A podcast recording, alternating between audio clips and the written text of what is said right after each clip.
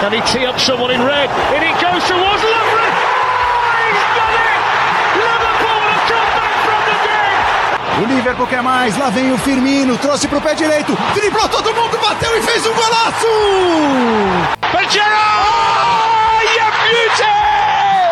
What a head, son! What a head! Corner taken quickly, Origi! Yeah!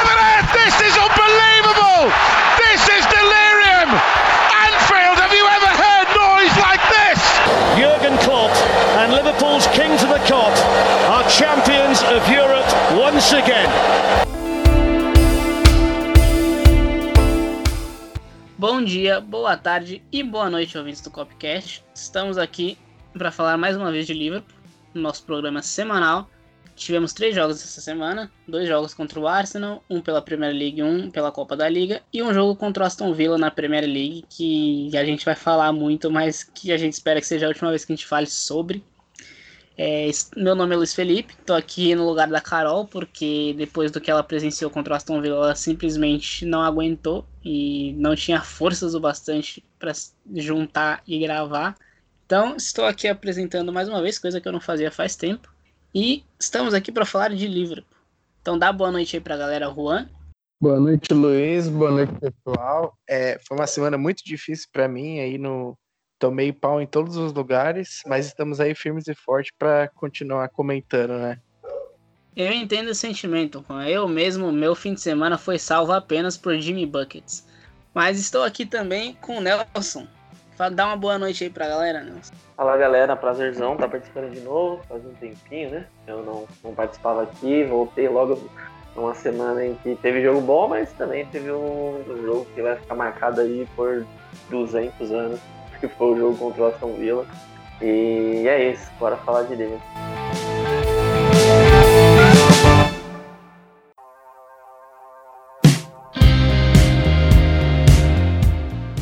Vamos então respeitar a ordem cronológica e vamos falar sobre o primeiro jogo dessa semana, que foi o jogo contra o Arsenal pela Premier League na segunda-feira. É, o Liverpool foi a campo com o que tinha de melhor. Alisson no gol, Alexander Arnold, Gomes, Van Dijk e Robertson na defesa, Fabinho, Winaldo e Keita no meio, Mané, Salah e Firmino no trio ataque, como a gente já se acostumou. Foi um jogo, uma performance completamente dominante do Liverpool. O Liverpool dominou todas as ações do jogo é, desde o começo. Acabou concedendo o gol para o Arsenal numa falha individual do Robertson, mas em nenhum momento parecia que ia perder o jogo. Pressionou muito, criou diversas chances, sufocou o Arsenal o tempo todo, é, concedeu muito pouco, acabou concedendo uma chance muito boa para o Lacazette depois do gol. É, o pessoal conta como duas, mas a primeira chance estava impedida, então é, diretamente o Lacazette teve uma chance no jogo, além do gol que foi entregue para ele. E no geral, acho que todo mundo pode falar que foi uma performance completamente dominante do Liverpool e, na minha opinião, uma das melhores que a gente viu no ano de 2020, principalmente depois da volta do futebol. E eu quero que vocês comentem um pouco sobre esse jogo. Então, eu vou começar com o Juan. Juan, o que, que você achou da partida? É, você foi bem preciso, Luiz, a falar da partida em seu resumo inicial, né? Foi uma performance bem dominante do Liverpool. É, eu achei o, o, Arsenal bastante acuado e recuado, né, pela gente, pela, pelo nosso pressing, pela intensidade que a gente entrou em campo. Então, foi realmente uma performance dominante, uma performance segura. É, pra, todos em campo praticamente jogaram bem, especialmente a defesa ali. Para mim, todos da defesa se destacaram muito bem, inclusive o Robertson, apesar da falha, né, ele também acabou se redimindo com um gol. Então, foi aquele jogo que deu gosto de ver, né? Foi, foi o jogo do vinho, né? Então a gente está começando falando da, do, da coisa boa, né? Então, é, eu, todo mundo que estava ali, né? A maioria também estava no na contra o Aston Villa, então realmente foi um, dois, duas faces de, um, de uma moeda, né? Porque o meio campo e a linha defensiva, especialmente nesse jogo, eles foram quase perfeitos. Então, é de complicado né, a gente pegar uma diferença de performance tão grande. Mas, assim, desse jogo, é, fiquei muito feliz também pelo Jota, que fez seu primeiro gol pela Premier League, pelo Liverpool. Ele entrou muito bem, eu acho que ele conseguiu é, fazer aquilo que o, Klopp pediu para ele. Eu gostei da, do jeito que ele entrou, eu gostei da, da técnica dele. Ele para mim, assim, tecnicamente ele é melhor até do que eu achava, né? olhando aqui pelo menos pelo Liverpool. A condução, é, o controle de bola dele realmente é muito diferenciado. Então, me agradou bastante. Eu gostei muito do, do, do meio campo. É, talvez o Keita tenha sido um pouco mais abaixo, mas todo mundo no geral jogou bem, assim, né? De, de destaques negativos é difícil enumerar alguns sobre esse jogo.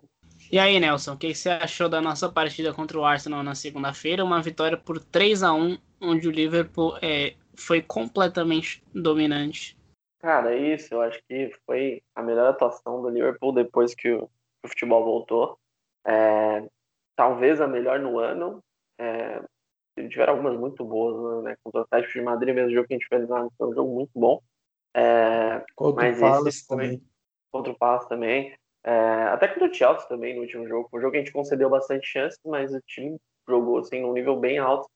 E era o que a gente vinha sentindo falta, né? Que o time vinha jogando uma intensidade um pouco abaixo, parecia um pouco desinteressado. E nesses jogos aí que a gente citou, o Liverpool jogou numa intensidade muito alta. É, falando especificamente desse 3x1 contra o Arsenal, é, desde o primeiro minuto o Liverpool foi superior, né? O, Arsenal faz o gol na primeira saída pelo chão que eles conseguem fazer. É, e ainda conta ali com uma sorte na transição do Lacazette, que se a bola não bate no chão, o Alisson provavelmente pegaria, que não foi um chute tão forte. Aí ela pega no chão, acaba matando ele. Mas o Liverpool continuou bem no jogo, tanto empatou no lance seguinte, virou ainda no primeiro tempo, e segundo tempo inteiro pressionando, concedeu algumas chances, que sempre vai conceder, porque é um time que joga com uma linha muito alta e o Arsenal é uma equipe qualificada, o trabalho do Arteta é bom, é um time que tem muita qualidade para sair jogando e olha que sofreu, mas ainda assim, como tem muita qualidade, conseguia sair, conseguia dar trabalho.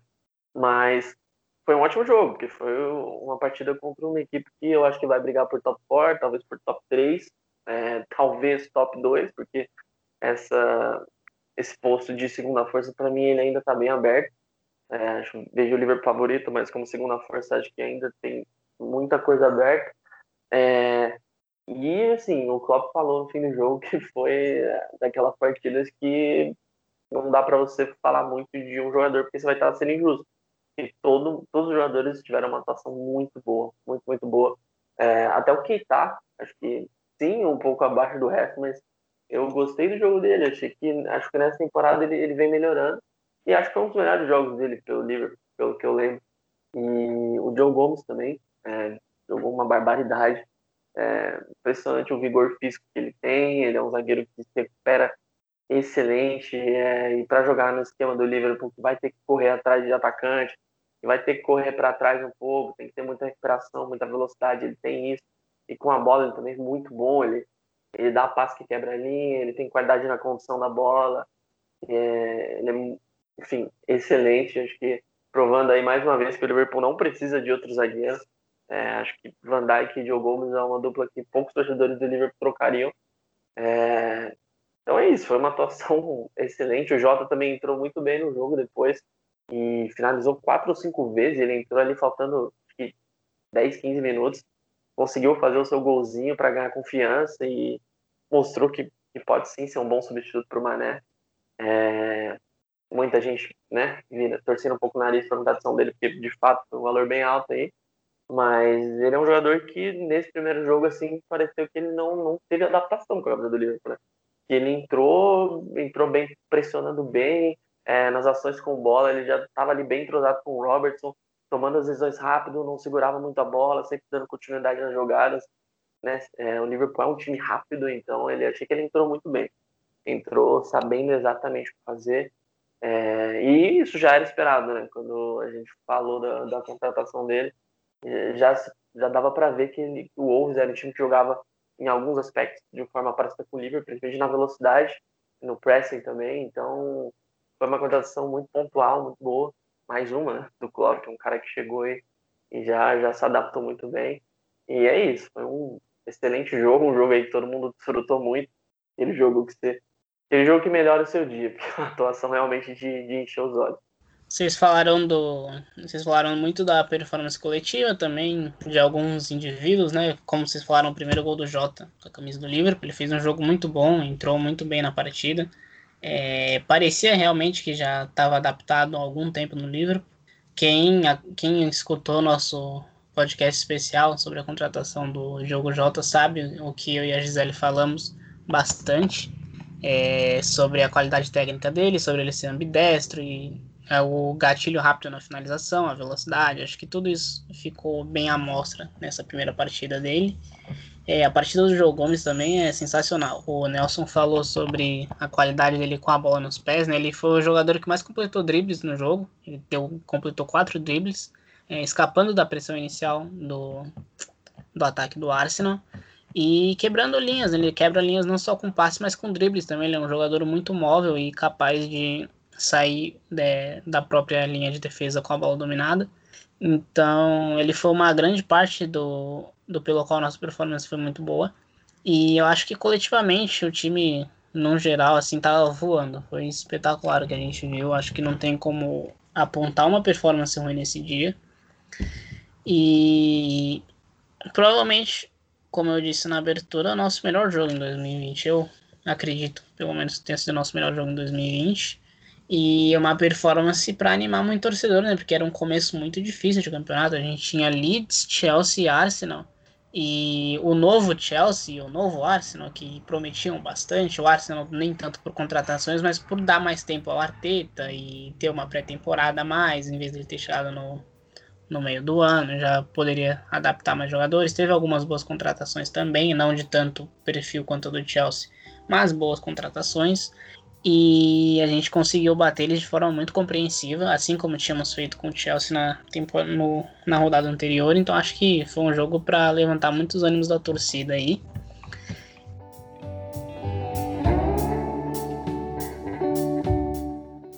Depois disso, é, a gente teve o jogo do meio de semana, né, o jogo da Copa da Liga, que foi uma, uma formação completamente diferente de ambos os times.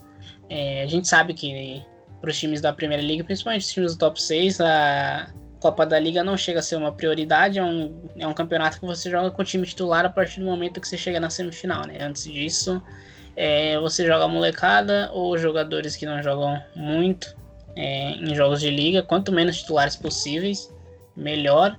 E até por isso a gente ficou muito, muito surpreso quando a gente viu Van Dijk e Salah na escalação inicial. Então, para começar a falar sobre esse jogo da Copa da Liga, eu queria que vocês falassem um pouco da reação inicial que vocês tiveram quando vocês viram o Van Dijk e o Salah é, na formação inicial no jogo de meio de semana, após eles terem jogado os 90 minutos do jogo de segunda-feira, que certamente foi muito pesado fisicamente. É bom, eu não esperava o, o Salah, o Van Dijk eu até cogitei, né, porque ele já tinha jogado o primeiro jogo, então isso já abre o, precedente que ele vai jogar mais, né? Ele jogou contra o Lincoln. Mas como o Gomes tinha acabado de voltar, eu achei que ele poderia botar o Gomes por, por causa de ritmo de jogo, mas ele preferiu a segurança do Van Dijk, até porque ele começou com o Reece Williams, né? Então ele prefere repetir a dupla de zaga. Eu esperava ver o Comete, eu, eu não sei se ele. Eu, eu acho sim que ele realmente tinha condições de jogo, eu esperava ver ele pintando ali, pelo menos no banco, acabou não rolando. É, agora o Salah realmente foi a maior surpresa. É, eu acho que ele, na verdade, que ele só começou ou, ou estava lá no, no line, né? Porque o, o Shaqiri ele não apareceu por causa de transferência. Porque, aparentemente o livro estava discutindo uma negociação com ele, acabou não acontecendo, né? A janela fechou já agora. Mas, mas aparentemente, né, algumas fontes, eu acho que o Ian Doyle do, do Liverpool Echo falou isso, falaram falaram que tinha a ver com, com transferência, né? Então isso talvez explicaria. Talvez o Klopp começasse com o Salah, mas deixasse o Shaqiri no banco. Mas o Shaqiri nem no banco me, me surpreendeu. É, então realmente o, o Salah achei surpreendente. Infelizmente ele acabou não, não rendendo tanto no, no jogo assim. Mas realmente foi uma surpresa. Fiquei bem surpreso também, né? Não vi assim na estratégia do Klopp desde que ele chegou ao nível praticamente. Porque tirando a primeira temporada dele, a temporada que ele assumiu no meio ali, é, ou times bem alternativos. É, não que esse não tenha sido alternativo, foi alternativo, mas tinha dois caras muito importantes da, da equipe titular.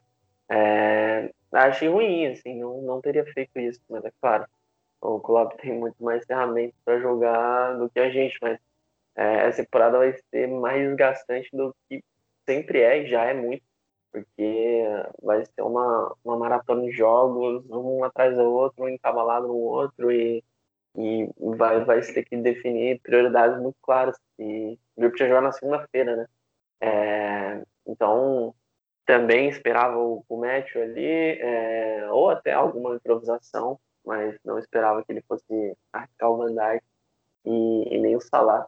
É, fiquei chateado pelo porque é um, é um jogo que eu quando eu saio ali a tabela eu tava esperando ver alguns jogadores como o Brewster principalmente aí já tava rolando o papo de que ele ia sair e enfim tava esperando ele bastante expectativa para vê-lo nessa temporada como reserva do Firmino um cara podendo ganhar bastante minutos até me entrar bem nos jogos entrar bastante e acabei não vendo mas ao mesmo tempo a gente acabou vendo outros jogadores ali, como o Harry Wilson, o Gruitch, os jogadores que a gente viu pouco com a camisa do Liverpool. É, confesso que foi um jogo que eu, eu vi ele meio que de canto de olho, porque eu tava, tava trabalhando no jogo do Barcelona, que tinha começado 15 minutos depois. Então eu vi o jogo do Liverpool meio de canto de olho, mais focado no Barça. É, então acho que vocês podem falar com mais autoridade que eu sobre o que foi a partida. No jogo do meio de semana da Copa da Liga, o Liverpool foi a campo contra o Arsenal com o Adrian no gol, número 13. Na defesa, a dupla Williams, né? Neco Williams e Reese Williams, que vai dar muito trabalho essa temporada. Ainda. Olha, eu acho que uma das melhores coisas que a gente fez foi cair dessa Copa, porque ficar ficar diferenciando o Neco Williams e Reese Williams ia ser um pouquinho complicado aí para os narradores, então, principalmente para quem não acompanha tanto o Liverpool, que foi o caso da Fox Sports, né? Então acho que a gente fez um favor para eles. Aí a gente tem Van Dyke e Milner na linha de defesa. É, Curtis Jones, Marco Gruitch, Harry Wilson no meio. E no ataque, Salah, Minamino e Diogo Jota. O jogo terminou 0 a 0 O Liverpool perdeu nos pênaltis por 5 a 4 Mas é, eu, olha, eu vi muita gente falando que esse jogo foi chato, que foi tedioso, não sei o que. Mas eu acho particularmente que isso tem muito a ver com o resultado final, né? Porque eu, bom, eu não posso falar para todo mundo, mas eu me diverti vendo o jogo. É, lógico que não foi uma performance tão dominante quanto o jogo que a gente tinha visto segunda-feira, e não dava nem para esperar isso, porque era um time completamente mexido. Não ia ter a mesma coesão, não ia ter o mesmo ímpeto e tal. A gente viu o Arsenal se soltando mais, porque esse time dele já tá. Essa formação dele já tá acostumada a jogar a Europa League juntos, então é um time que já tinha mais rodagem junto do que o nosso. Mas eu acho que, na medida do possível, com o Arsenal mais solto e tal. O Liverpool fez bem. O Liverpool jogou particularmente bem esse jogo. É, criou algumas boas chances, tanto que o Martinez foi o melhor homem do jogo pelo Arsenal, né? Então, acho que isso fala por si só, que a gente criou bastante chance de jogo. Jota de novo impressionou muita gente, jogou muito bem. É, foi o primeiro jogo dele como titular, camisa do Liverpool. E ele teve muito, algumas boas chances. O Minamino também jogou muito bem. Acabou marcado por ter perdido um gol ali, né? Fica meio chato, é porque era um gol praticamente feito, mas acontece, jogadores perdem gols. Acho que a performance dele não tira nada a performance dele. Isso tira que a gente foi eliminado, né? Então fica esse momento aí que se o Minamino faz o gol, podia ter mudado o jogo. Mas não acho que particularmente machuca a performance dele. O... A gente viu o Gruit, que foi um destaque muito bom. O Kurt Jones também é, o Harry Wilson acabou sendo um destaque negativo, mas eu quero que vocês falem um pouco mais do jogo, principalmente o Juan, que parece que foi quem viu mais o jogo. O Nelson estava trabalhando no momento. Mas, Juan, se você possa fazer as honras aí, deixar suas impressões sobre esse jogo também. É bom, Luiz. Eu, eu também gostei da atuação do time pela Copa da Liga contra o Arsenal, apesar do placar. Acho que não foi uma atuação ruim ou fraca. Acho que o time criou as oportunidades, realmente faltou capitalizar ali. A gente teve bola na trave, teve grandes defesas do Leno, que foi o homem do jogo, né, no geral. Ele fez ali umas defesas realmente espetaculares, bem acima da média, que acabou deixando o placar zerado, porque senão a tendência era a gente ganhar o jogo, pelo menos com um ou dois gols. Então, eu acho que a, a performance foi boa, sim. É, praticamente todo mundo jogou bem. É, tirando ali né, o Harry Wilson, que talvez tenha sido o maior destaque negativo do jogo, apesar de que eu, eu acho que, que o Salah não apareceu muito, acho que o Jones ele começou bem, mas depois ele perdeu um pouquinho de, de ritmo ofensivo, mas o Harry Wilson realmente foi o cara mais apagado, assim, É, tanto ofensivamente quanto defensivamente eu não consegui enxergar ele direito em campo, apesar de que ele não tocou tão pouco assim na bola, mas ele não, não, não trazia nada de especial e, e nem o, o, a finalização de, de média distância, que é um dos pontos fortes dele, ele conseguiu trazer, ele não finalizou nenhuma vez, nenhum chute bloqueado, nenhum chute para fora, realmente apagadíssimo, assim, parece até que ele não, não tava com confiança para esse jogo. É, foi bem estranho, aliás, ele, ele de titular, ainda mais pelo meio, né, ele acabou jogando mais por dentro, né, já que o, o Salah estava em campo. Eu acho que ele, mais ou menos um papel que o Shaqiri fez contra o Lincoln City, quando o Elliot estava titular, realmente ele acabou não rendendo por ali, apesar de, de claro, o Klopp elogiar na entrevista, né, mas eu acho que, que essa, essa, essa escalação dele teve bastante a ver também com exposição, né, para tentar chamar atenção para o jogador, valorizar ele, talvez, né, para nas negociações que estavam ocorrendo na, na hora. Então, acho que talvez tenha tido assim um pouco a ver com isso. Realmente ele foi o jogador mais abaixo do time, assim, muito mais abaixo, né, porque eu acho que o resto do time jogou muito bem, especialmente é, o Jota, o, o Greek. O, o Tsimikas não jogou por causa de lesão. E aí, falando do Greek, né, que, foi talvez o, o, melhor jogador do Liverpool nesse jogo.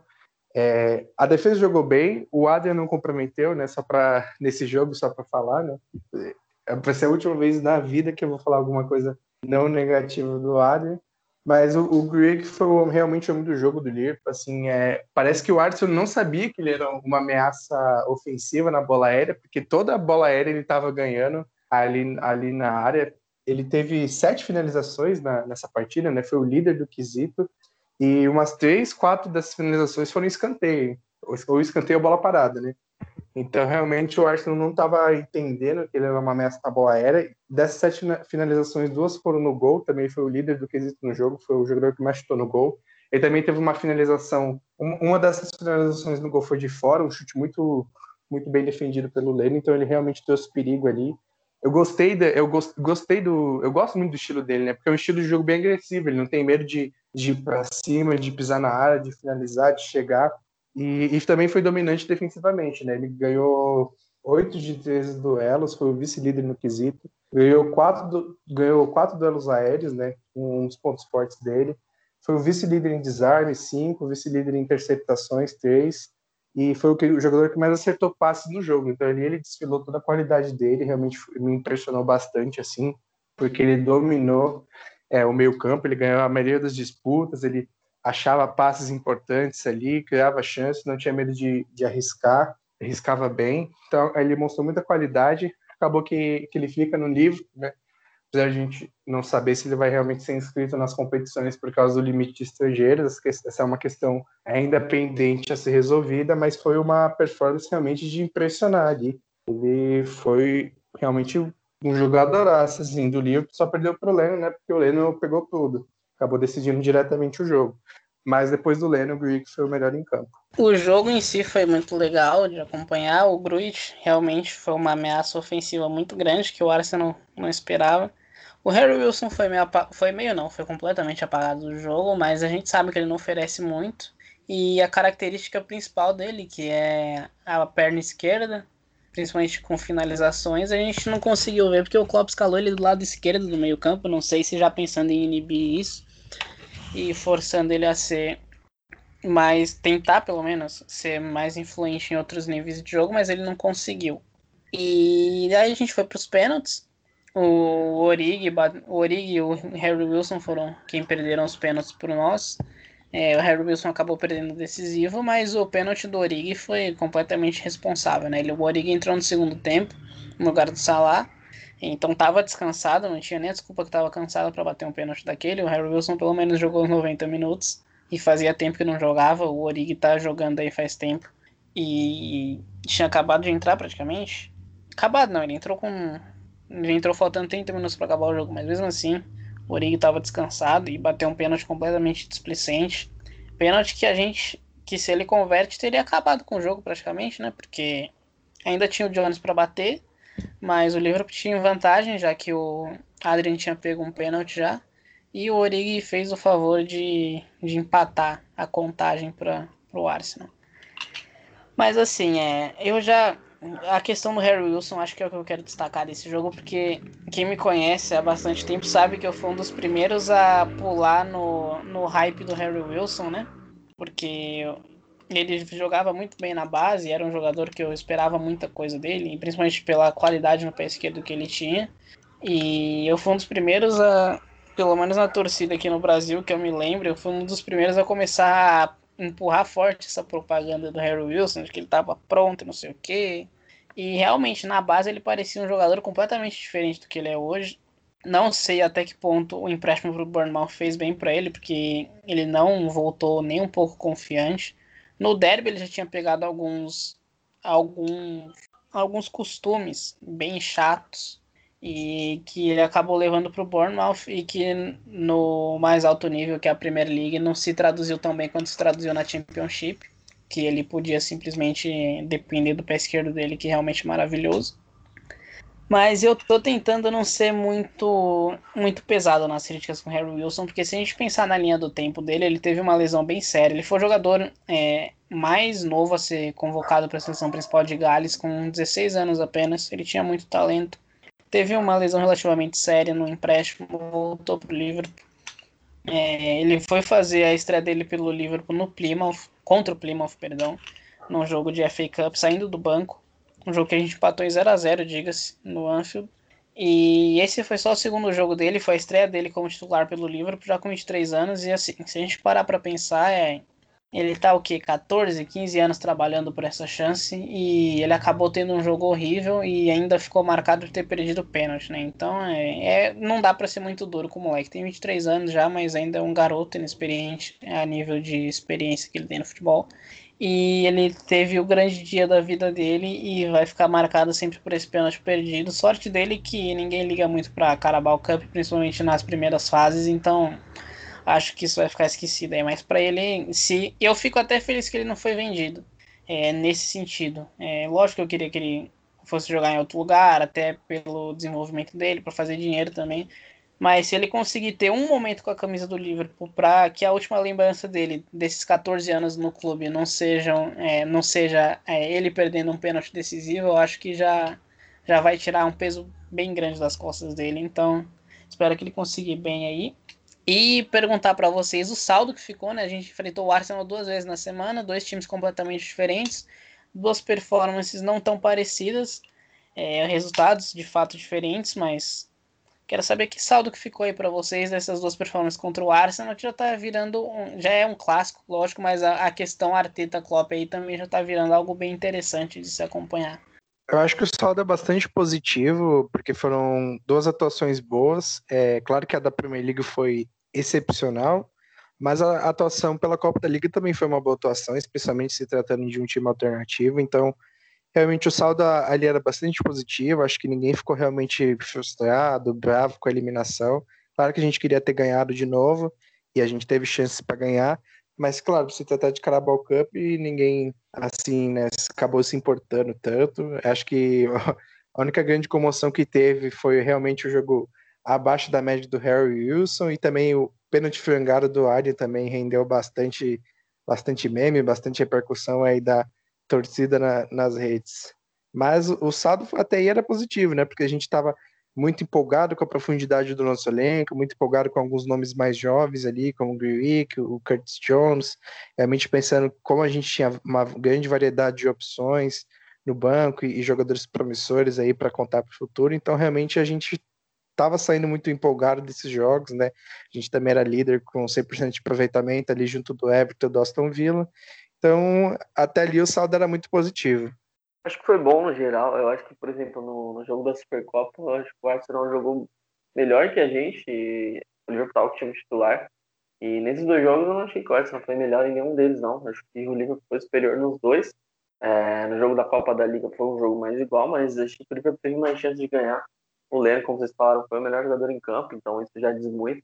E esse time alternativo do Liverpool ele é bom, né? A gente já viu a temporada passada e um time mais desfalcado ainda que esse eliminou o Everton titular, o Everton que tinha Sigurdsson, Richarlison, tinha dinheiro, os jogadores titulares estavam jogando e o Liverpool eliminou eles ali com um golzinho, golzinho não, um golaço do, do Curtis Jones, então até um time quase cedo, o Liverpool ele é competitivo e a gente viu isso de novo, né? E fica isso, assim, o, mesmo um time bem alternativo, ele, ele é competitivo, ele sabe que ele vai entrar e que ele não vai dar vexame, que ele vai competir. É, então eu gostei. É, é, claro, o Harry Wilson também, também patrocinei ele ali por muito tempo. Acompanhava muito a base na época dele, ele era um dos caras que mais impressionava na base. É, teve um empréstimo para o Derby County em que ficou muito marcado o, o lance dele contra o Manchester United, né? O gol que ele fez de falta no Old Trafford, aí saiu comemorando, fazendo cinco, provocando a torcida do Manchester United. Então, né, como, como não amar um moleque que faz isso? Então, é, acho que é muito compreensível a torcida do Liverpool querer vê-lo no time principal. É, mas ele não vem bem, né? Essa é a verdade. Na, pré-temporada, na última que ele teve bastante minutos né, na, na pré-temporada da temporada passada, ele não foi bem. É, e nesse jogo contra o Arsenal ele realmente jogou muito mal, muito apagado. Eu fico muito com essa impressão de que ele é um cara que ele parece que ele tá na intensidade um pouco abaixo do time, né? Ele participa pouco, parece que ele é meio engolido ali pela velocidade do jogo. E concordo com o Luiz, acho que é bem interessante que você falou que ele pegou alguns vícios nos empréstimos, né? Talvez não tenha sido, não tenha sido bom para ele no sentido dele ganhar vitrine, mas no desenvolvimento dele como, como jogador, acho que ficou um pouco aquém, porque ele virou um jogador pouco participativo, um cara que é, domina, joga para esquerda e bate, um cara de bola parada, mas pouco participativo durante o jogo, pouco intenso, então é... mas assim, não, não sei se é justo a gente desistir dele, como você falou, ele é muito jovem e ele vai ficar, né? Ele não, não foi vendido, mas provavelmente vai ficar no Liverpool. É... Então vamos ver, assim, a gente já viu alguns casos de jogadores que estavam meio desacreditados e foram recuperados. A gente falou do Diogo Gomes agora, o Diogo Gomes é, um, é esse caso. Lembro de algumas entrevistas do Klopp, assim, um específico que ele falava que o, o Gomes, para jogar em alto nível, eu falo nem para jogar no Liverpool, ele falou para jogar em alto nível, que o Diogo Gomes tinha que perder muito peso, que ele era um cara pesado. E, e aí ele no começo da temporada 18-19, o Diogo Gomes entrou completamente diferente, entrou levinho, voando fisicamente. Hoje a gente até destacou isso. Então a gente até destacou isso do Diogo Gomes, é, da parte física, e ele é isso, assim, ele é um cara que deu a volta por cima com o Klopp, o Origi também, então acho que vale esperar um pouco o Harry Wilson. É, o Klopp é um cara que tem o poder de tirar o máximo do cara. Vamos ver como vai ser uma temporada inteira dele, provavelmente trabalhando com o Klopp, ver o que, que ele consegue evoluir. É, por isso. É, acho que vocês falaram bem aí, né? O Liverpool, é, se pegar os 180 minutos, acho que o Liverpool não foi inferior em nenhum. O Arsenal, lógico, fez um jogo melhor no meio da semana comparado ao da, ao da segunda-feira. Na segunda-feira, o Arsenal deu quatro chutes, que na real foram três, né? Porque um do Lacazette estava impedido. É, se segurar um time da qualidade do Arsenal a três chutes, jogando em, mesmo jogando em casa, é algo sensacional. E no meio da semana já foi um jogo mais equilibrado, mas o Liverpool ainda teve diversas chances de ganhar o jogo, não ganhou porque parou numa performance espetacular do Leno. E em algumas. O Liverpool poderia também ter feito, ter feito um gol em algumas chances que teve. Não aproveitou diretamente. Teve um chute do Gruitch dentro da área que ele chuta completamente errado, mesmo estando sozinho numa jogadaça do jogo J. Acho que é isso, exaltar performances individuais, não dava muito para esperar coesão de um time que mal joga junto, mas é um saldo positivo dos 180 minutos, principalmente o jogo da Primeira League, que é o que realmente importava pra gente.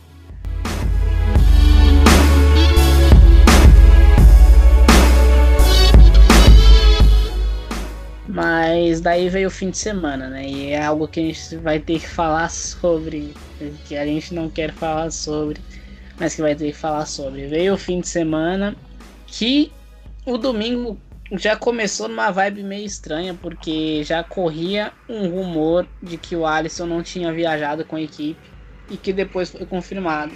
Se especulou até Covid, porque é o que tem tirado os jogadores do Liverpool de combate. Mas no fim das contas, uma lesão no ombro, num treinamento, num choque com um jogador que não foi revelado por motivos óbvios, é, acabou tirando o Alisson de combate. Aí a previsão do Klopp é, na coletiva é, pós-jogo foi de quatro a seis semanas, pelo menos. Ele disse quatro semanas é possível, mas que seis semanas é mais provável. Então foi um fim de semana, foi um domingo que já começou estranho. E foi ficando mais estranho, né? Se você pensar na linha do tempo das coisas que aconteceram no domingo, é, o West Ham fez 3 a 0 no Leicester às 8 da manhã. E todo mundo que acordou e viu o resultado pensou: caralho, é, que coisa aleatória. E a gente mal sabia o que estava por vir, porque parecia que ia ser o resultado mais louco do dia. E o dia vai passando, o nosso querido rival Manchester United toma seis em casa do Tottenham. E a torcida do Liverpool tá felizaça dando risada, como eu tava. Ai, que pessoa inocente que eu fui. Sabendo que tinha Adrian no gol, eu me dei ao luxo de dar risada. E olha, eu, quem pegar episódios anteriores aí, eu não corro de opinião errada que eu dou, não. Eu, eu defendi o Adrian por muito tempo no gol do livro. E eu sou o primeiro a levantar a mão e admitir de, de uma vez por todas que eu tava errado. O, o Adrian não foi uma calamidade nos primeiros meses de Liverpool, muito pelo produto que ele era do sistema. O sistema o protegeu muito bem. E uma vez que esse sistema entrou em colapso, a gente viu o resultado de ter o Adrian no gol. Lógico que não dá para culpar essa performance só nele, e eu não vou ser irresponsável bastante de fazer isso. Mas o jogo começa com dois minutos e uma falha do Adrian que resulta num gol e dali para frente foi de água abaixo. O Liverpool foi com apenas dois desfalques, Alisson e Mané. É, três, perdão, porque tem o Thiago também. Eu estava me referindo a, em relação ao jogo de segunda-feira. Mas também tinha o Thiago com Covid e o Matip lesionado. Henderson voltou para o banco nesse jogo, que era uma boa notícia. Mas o Liverpool foi a campo com Adrian, Alexander Arnold, Gomes, Van Dijk Robertson, Fabinho, Winaldo e Keita, Jota, Salah e Roberto Firmino. E passou um dos maiores vexames da sua história. É, eu vou passar a bola para o Juan e para o Nelson, mas antes eu quero falar, porque eu tenho certeza que eu não vou conseguir falar sério sobre esse jogo uma vez que a gente realmente, uma vez que a gente realmente for a fundo nele. Então eu vou deixar minhas impressões já de primeira, porque eu vi muita gente culpando o Adrian, o que é justo, eu vi muita gente culpando o, a linha de defesa, o que pode até ser justo. É, Trent, Gomes, Van Dijk e Robertson não se cobriram em glória defensivamente, mas o fator preponderante para o que aconteceu é, no domingo foi, foi mais foi além. Não, não foi só o Adrian, não foi só a defesa. E eu acho que o problema eu preciso ver o jogo de novo para ter uma para ter uma ideia melhor do que eu tô falando, mas eu nunca vou parar para ver esse jogo de novo, então vocês vão ter que simplesmente aceitar a minha primeira impressão, que não é algo que eu costumo fazer, mas é o que eu vou fazer. É, o trio de ataque não se esforçou bastante sem a bola. É, eu acho que o Diogo Jota fez um jogo muito bom com a bola nos pés, como era de se esperar. Ele mostrou muitas qualidades, mas defensivamente deu para ver que ele não estava em sintonia, o que é normal também, ele não tem culpa, ele não tem obrigação nenhuma de estar em sintonia já agora. Mas deu para ver que o Sadio Mané fez muita falta defensivamente. Então a gente via que alguns movimentos de pressão não estavam muito certos, era fácil para o Aston Villa sair da nossa pressão da primeira linha, porque o Jota não está necessariamente encaixado ainda nos nossos movimentos. Eu acho que o trio de meio campo foi, foram os piores do jogo.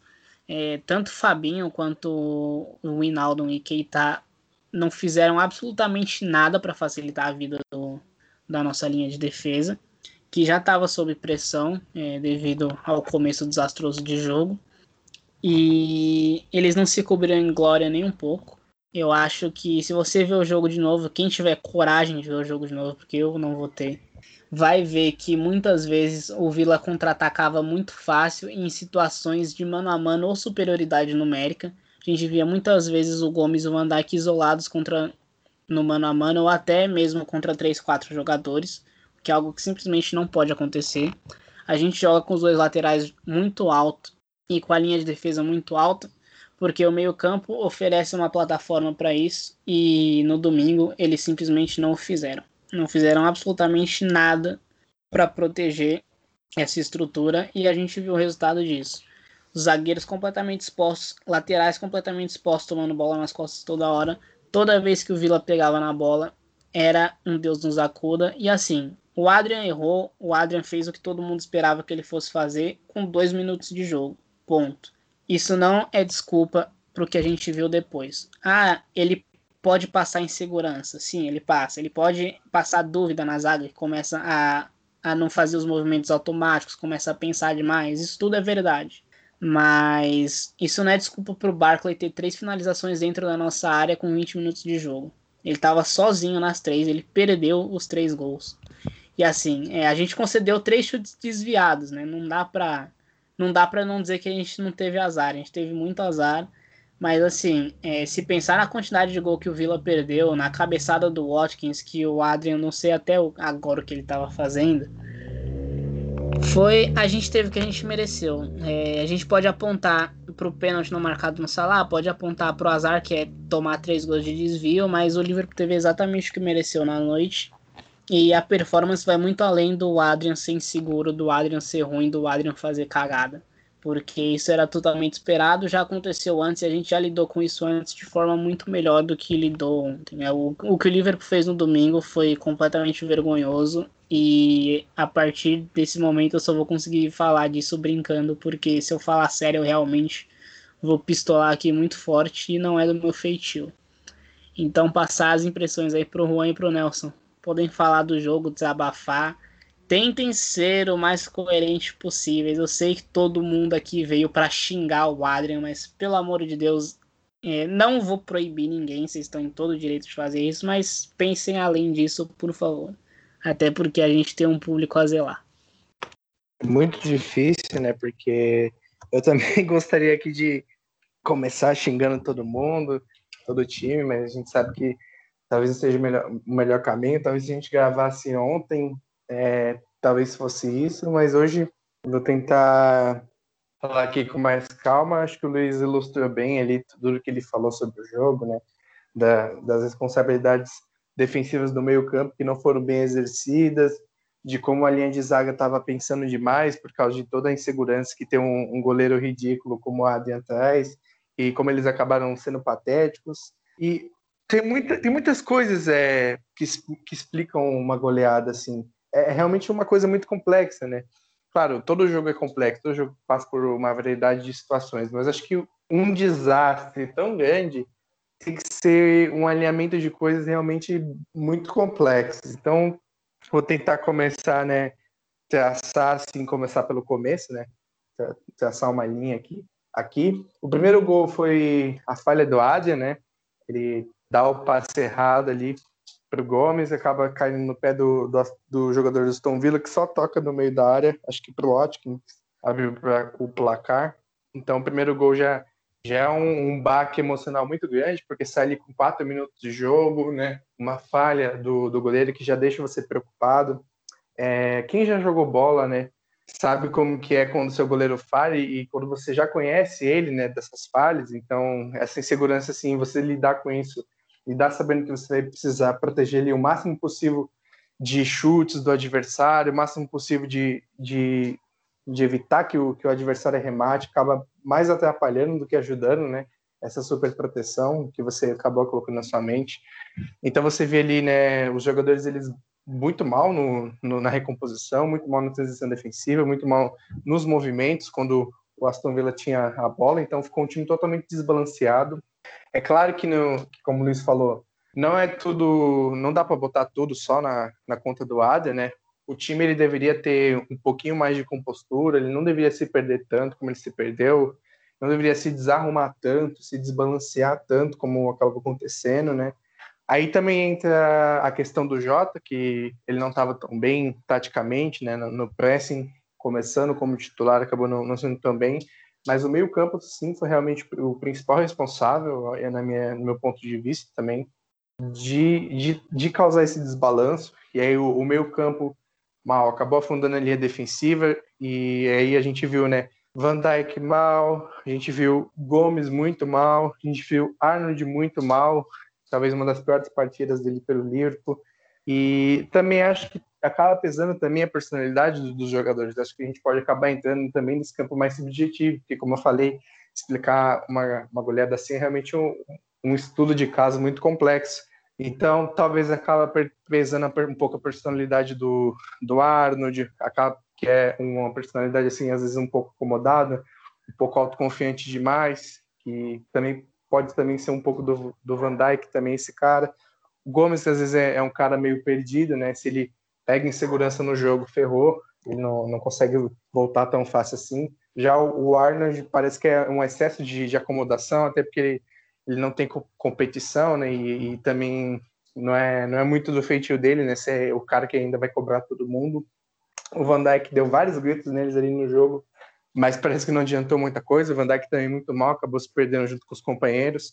É, o Hinaldo lembrou muito uns jogos preguiçosos dele da época de Newcastle, ou, até uns jogos antigos dele pelo Liverpool, assim, realmente ele muito acomodado ali dentro do jogo, muito perdido, não, não conseguia também é, se comunicar bem com os companheiros, então acabou totalmente apagado. O Fabinho também não tem muita essa característica, né? nem o Keita também. Keita é um cara que, que mal tem grandes amizades dentro do elenco. Então eu acho que a gente sentiu muita falta do, do Henderson, que é nosso capitão, ali no meio campo. Acho que a gente sentiu muita falta de, do, do, do Thiago mesmo, que apesar de ter chegado agora, a gente viu como quando ele entrou contra o Chelsea, que ele parecia que já era um veterano do time. Né? Ele não ligava de falar com todo mundo, de falar o que ele estava achando que estava errado, de, de passar orientação. Ali realmente um, um, líder, mesmo, mesmo sendo um cara que, que nem estava no time antes. Então acho que talvez com ele um controle de jogo maior do livro poderia ter acontecido também. Acho que com o Rangers também faltou essa liderança. O, o Van Dijk ele tentou, mas não acabou não dando muito certo, né?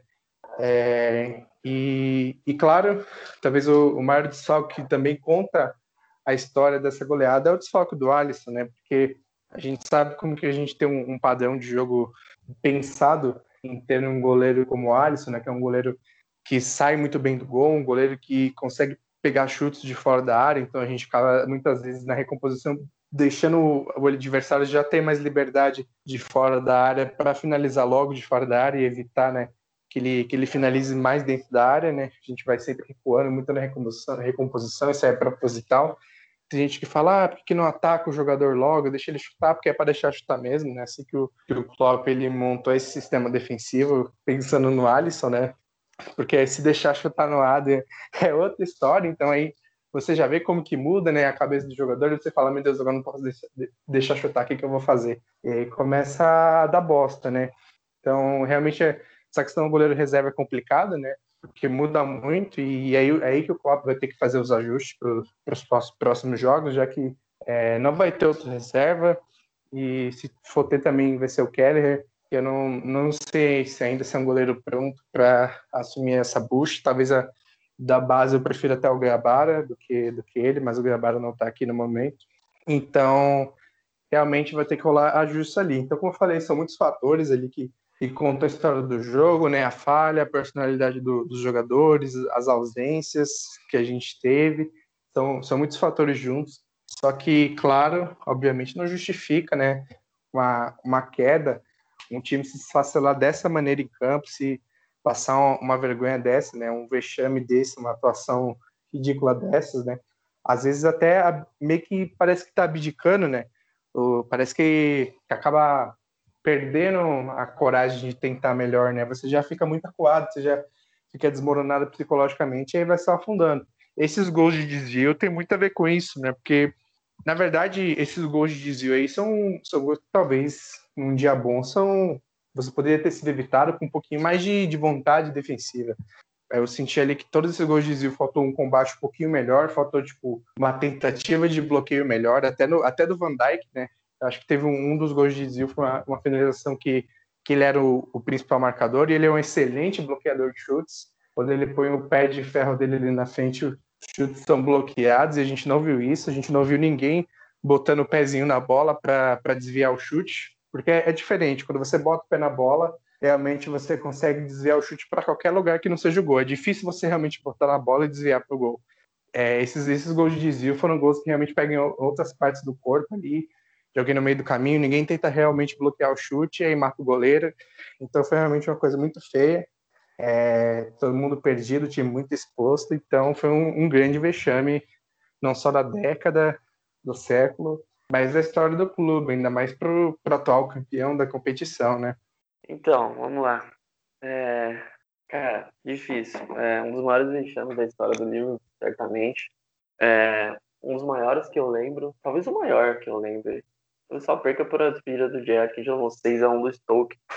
É, mas eu acho que assim, um, um, resultado, como vocês falaram muito bem, um resultado desse tamanho, um jogo que acontece algo tão fora do comum numa partida de dois times de alto nível, é, acho que não dá para explicar com, ah, foi o Adrian, ah, foi o, o, sei lá, o Fabinho, o, ah, foi o Diogo Jota, ah, foi o Klopp, acho que muitas coisas eu acho que aconteceram.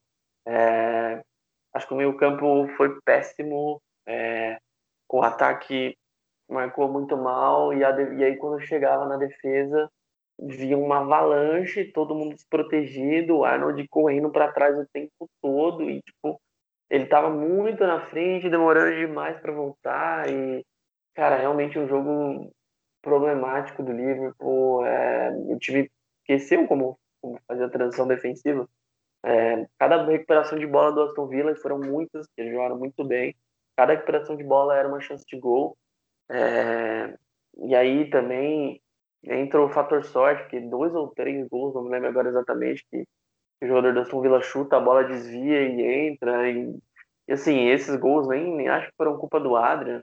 É, são gols que a bola desvia e mata o goleiro. Então, tipo, foram muitos fatores que aconteceram. Acho que o time entrou mole, o time entrou com a concentração é, mais baixa do que deveria. O Aston Villa vinha de muita confiança, começou o jogo muito confiante, porque fez um gol cedo. É, o Liverpool, a gente via, não sei se vocês repararam, mas o Van Dijk o tempo todo, desde o começo do jogo, dando bronca no Adrian, né? chamando a, atenção do Adrian, tentando corrigir coisas. É, e eu não sei até que ponto isso ajuda, né? Ele é um cara que não tem. que já tá com confiança muito minada, cometeu um erro muito besta no começo do jogo, que nem era um, ele nem estava tão pressionado, né? O Vila estava marcando alto, mas não tinha ninguém em cima dele. Ele teve ali dois, três segundos para pensar e escolheu o passe certo, só que ele errou o passe.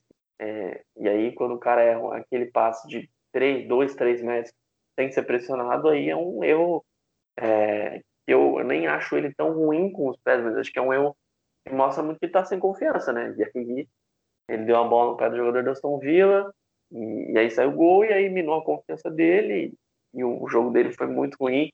Ele é ruim num contra um, ele, ele é ruim em chutes de mais distância, ele não é um cara que tem tanto reflexo, então. E aí é, ele já não é naturalmente, você pega um cara com a confiança totalmente abalado, vira um desastre e aí acontece o que aconteceu. É, mas não foi só culpa dele, não, concordo. Teve jogos. Ele já jogou vários jogos pelo Liverpool e o Liverpool ganhou muitos jogos com ele.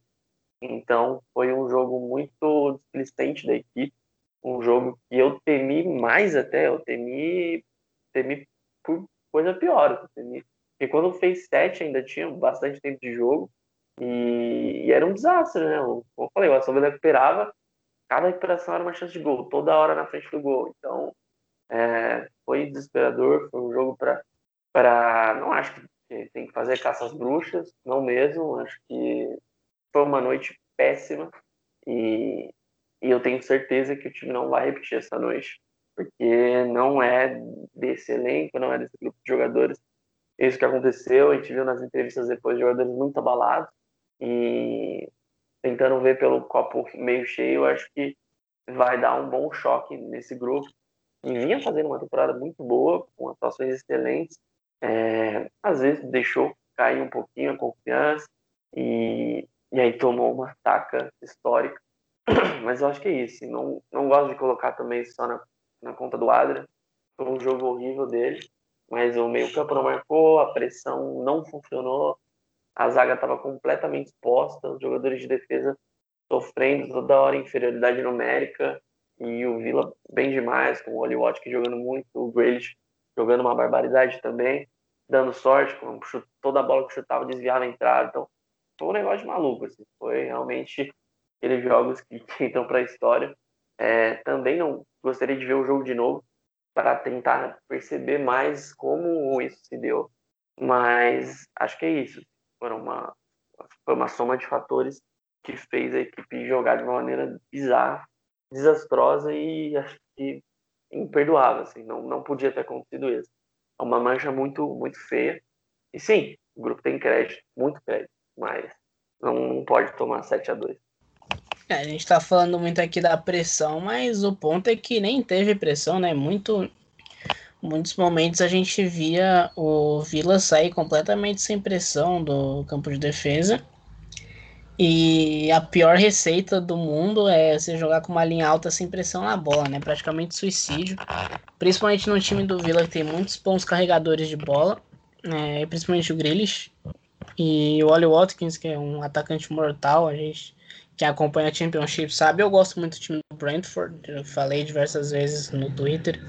É, eu gosto muito do Brentford, assistia muito por causa do Benhama e acabava vendo bastante do Oli Watkins também. É, tuitei antes do jogo, quando eu vi a escalação, que eu falava que o Watkins me assustava muito. Lógico que também pensando no Adrian já, mas eu não esperava um hat-trick dele. E a gente tem que falar, o Vila não fez mais porque também foi displicente. Eu acho que chegou no momento do jogo que o Villa simplesmente não acreditou no que estava acontecendo, porque eles tiveram a chance de, de ir para jugular, mas não fizeram. Então, não sei se foi uma questão de respeito ou se eles simplesmente não acreditavam no que estava acontecendo, se foi, pegou o time um pouco de surpresa, não sei se eles gastaram tudo de energia que eles tinham antes. Mas enfim, o ponto é que o Villa não fez mais porque não quis. Isso aí isso tem que ser falado. E eu acho que a gente tem que separar duas coisas aqui que são importantes. A primeira é que muita gente, depois do, depois do acontecido, é, cobrou né, dos jogadores nas redes sociais um pedido de desculpas. E assim, me, galera, sinceramente, esse elenco não tem que pedir desculpas para ninguém por nada. Essa performance, essa performance é imperdoável, ponto mas é um elenco que deu tudo que todo torcedor esperava nos últimos 30 anos. Então esse elenco não tem que pedir desculpa por absolutamente nada. Isso é um ponto. Outra coisa é falar que essa performance é completamente imperdoável. A gente vinha aqui, é, dificilmente a gente tinha jogos ruins. A gente acostumou a fazer o Copcast com jogos bons. Desde que a gente começou esse projeto aqui, dá para contar nos dedos quantos jogos realmente desastrosos a gente teve. Então, sempre que acontecia isso, que não era muito, a gente vinha aqui e falava: ah, é um dia ruim no dia ruim no escritório, acontece tal, o time não vai jogar assim o tempo todo. Isso aqui não foi um dia ruim no escritório, isso aqui foi desastroso, foi desrespeitoso, desrespeitoso com a história do clube. E eu brinquei no Twitter que eu tinha um monte de piada para fazer esse episódio, mas eu tava num clima completamente diferente ontem do que eu tô hoje. Ontem eu tava meio que incrédulo, assim, eu não tava acreditando no que aconteceu. É... Na minha cabeça eu tava, sinceramente, tava usando o humor como um mecanismo de defesa, porque eu não conseguia assimilar o que eu tinha acabado de ver. Hoje que eu sentei, parei, entendi o que aconteceu, tudo mais, eu simplesmente não consigo é, brincar com nada do que aconteceu ontem. Mas assim, eu não sei nem se o que eu tô falando faz sentido mais, então peço desculpas aí para os ouvintes e para quem tá me acompanhando aqui também na gravação, se eu não tiver, se estiver enrolando demais. Mas assim, é uma derrota desrespeitosa com a história do clube. É, é, algo que não pode acontecer de novo. Eu confio que não vai acontecer de novo, porque esse grupo de jogadores é muito forte. Eles têm uma mentalidade muito diferente do que a gente está acostumado a ver em outros clubes, em outras épocas do nosso próprio clube. Então, assim, acho que é algo que não vai acontecer de novo, é algo que vai ser tratado muito seriamente internamente. E eu torço que não aconteça de novo. É, eu falo e repito aqui quantas vezes for necessário: esse grupo fez demais pela gente e não é um vexame desses, por tão grande que tenha sido, que vai fazer eles precisarem se desculpar. Eles não tem que se desculpar com ninguém, porque os últimos dois anos que a gente viveu com esse elenco foi sensacional. Mas é algo que não pode acontecer de novo. É, não pode, não pode, não pode, em circunstância nenhuma. E eu quero terminar esse Copcast numa alta, né? Porque, querendo ou não, é, você perder de 1 a 0 de 10 muda bastante coisa no dia, no sentimento. Mas no fim das contas, é, são 9 pontos em 12 jogos. A gente fez o pré, a gente fez o pré-temporada aqui. A gente falou que entre 12 e 13 jogos, 12 e 13 pontos dos 15 primeiros disputados era uma boa média para quem queria brigar pelo título.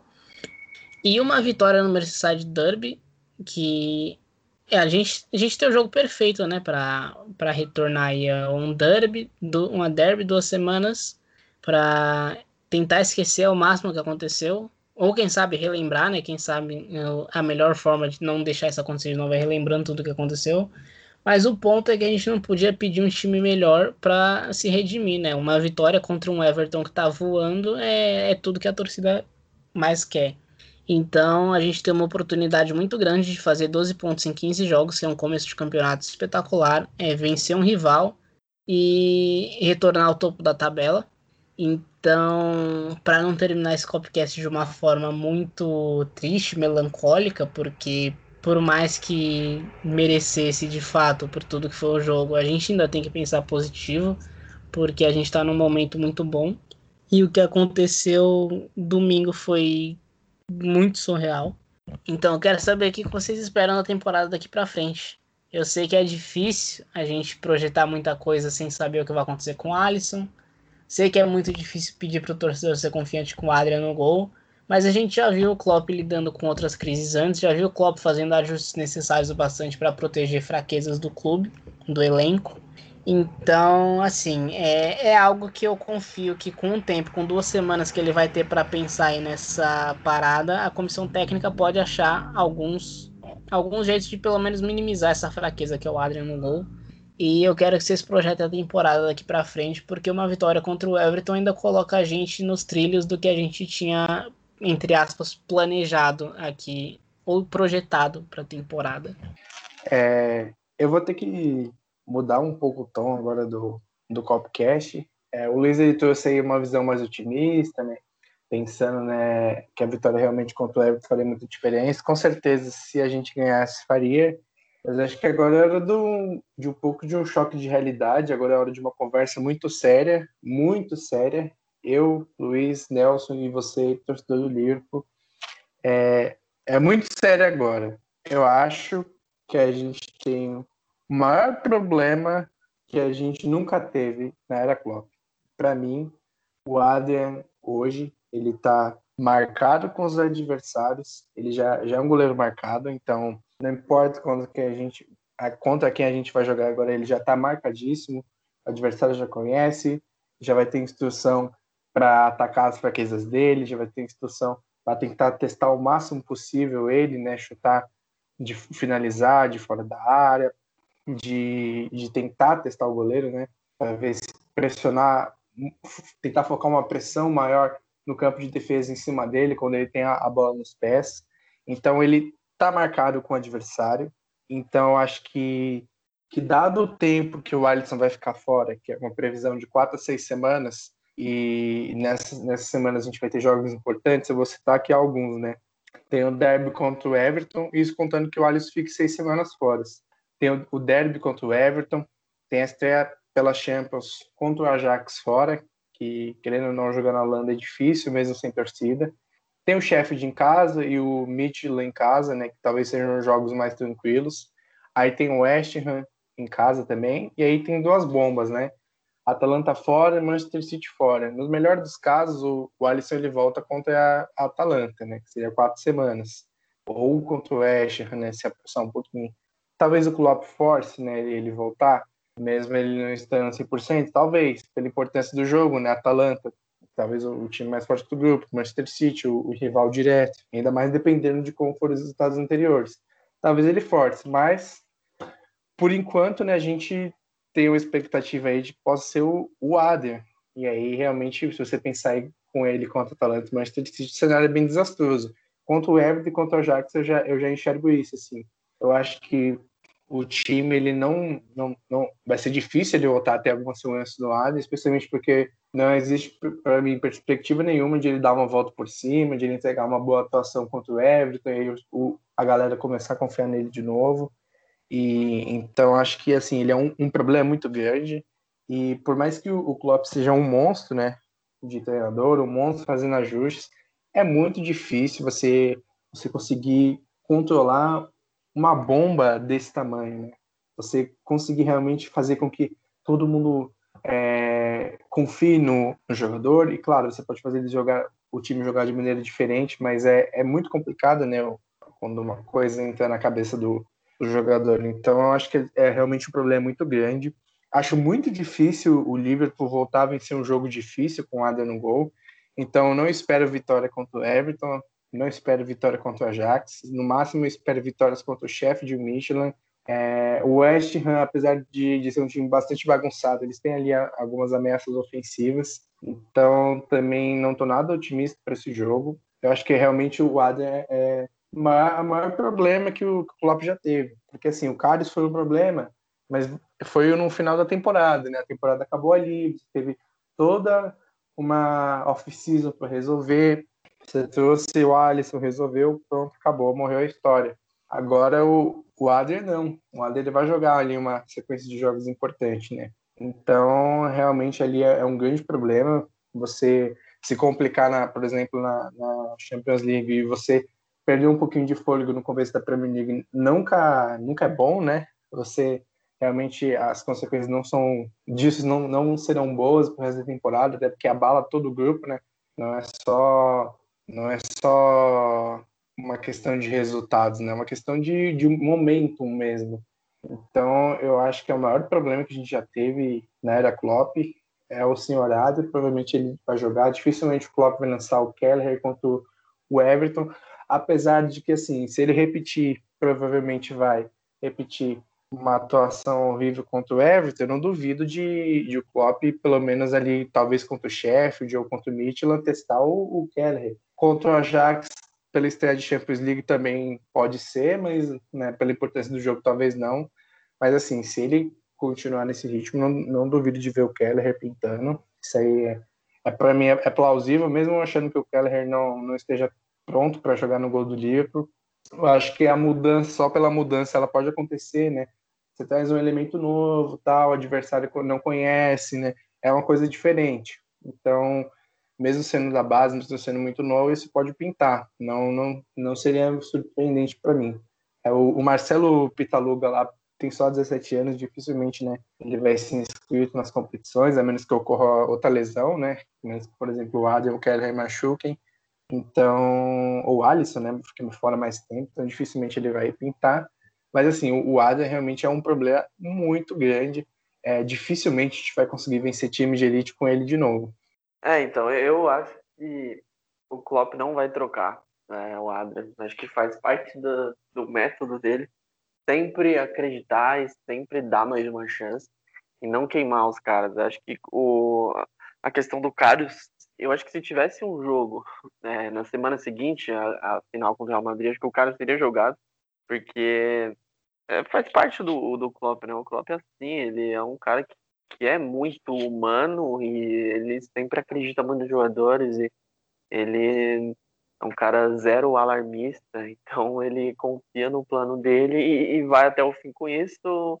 Tem parte da torcida que critica muito esse lado nele, ele acredita demais em jogadores. É, então eu acho que, que vai ser o Adrian de novo, é, mas assim, me dá muito medo, claro. Mas acho que ele é um ponto no time, acho que o time tem que se proteger bem. Hum, é, mas acho que, como o Luiz falou, o jogo contra o Everton é um jogo perfeito para a gente dar a volta por cima. Né? É, tá se criando um ambiente muito, mais uma vez, de muita rivalidade, acho que vai pegar fogo. O Richardson ontem, depois do jogo, postou uma foto de costas, né, com a camisa 7. É, tem a rivalidade dele já com o Van Dijk, já se criou de outros clássicos, tem aquela famosa foto dos dois se encarando. É, o Everton tá voando, então certamente vai ser um jogo que o Liverpool já vai entrar assim a 200%. Então eu tô esperançoso, acho que acho que a gente pode dar para esperar uma grande atuação, torcer para ir para a data FIFA não lesionar ninguém. E provavelmente a gente vai ter Thiago voltando, o Alisson ainda não, mas vai ter o Thiago voltando, o Mané voltando também. Então acho que dá para a gente esperar uma boa atuação e torcer pro, pro Adrian estar tá com o Klopp, fazer um trabalho forte com ele, principalmente mental, para ele entrar com uma confiança um pouquinho mais alta e a defesa se proteger para a bola não chegar tanto. E é isso, o time seguir fazendo o que, que sempre fez, porque, como o Luiz falou também, é um elenco que tem muito crédito, que já entregou inúmeras grandes atuações, que já deu volta por cima depois de várias derrotas e então dá, acho que dá para confiar mas, assim, a longo prazo é um, vai ser um próximo 30 dias aí vão ser bem difíceis, né? Tem muitos jogos importantes.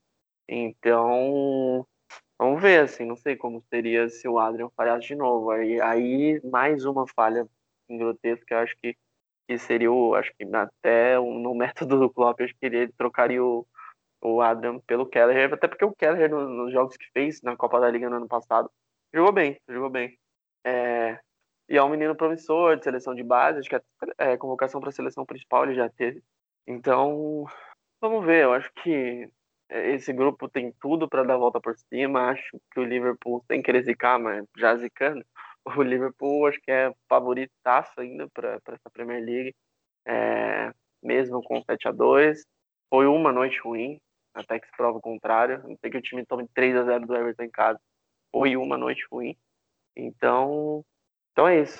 É, só para concluir, é, se o Luiz me permitir rapidinho, é, eu acho que para a Premier League, né, como é uma competição de 38 rodadas, é claro que a gente pode dar qualquer voto por cima, independente de uma sequência ruim vir.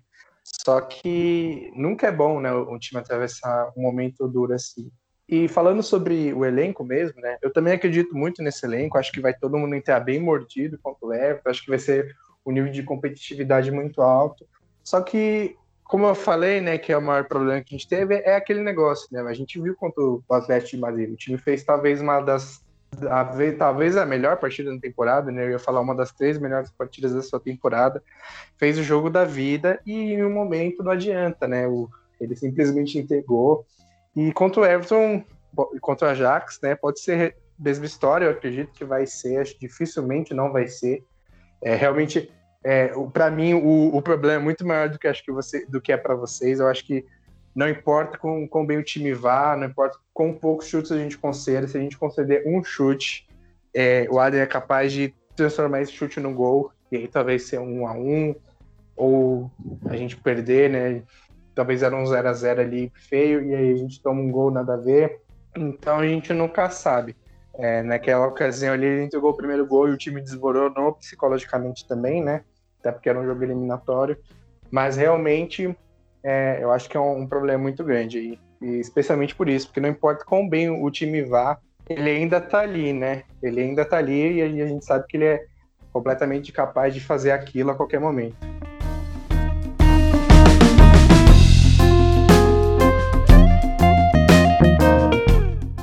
Então é isso aí, galera. Ficamos aqui com mais um Copcast. Agradeço vocês que escutaram até o fim. É, acompanhe a gente nas nossas redes sociais, sigam no Twitter, arroba CopcastLFC. Acompanhe nosso trabalho, a gente agradece bastante.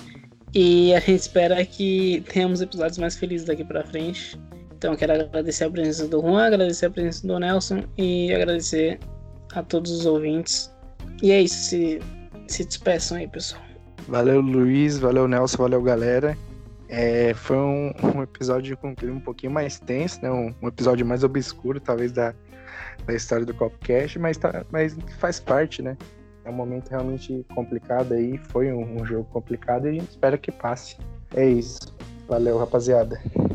Valeu, foi um prazerzaço para essa edição histórica, né? Porque foi uma goleada que vai ficar na história, já tá na história. E, enfim, foi ótimo, espero que vocês tenham curtido e que esse grupo tenho certeza que, que vai dar a volta por cima. É isso. Um abração.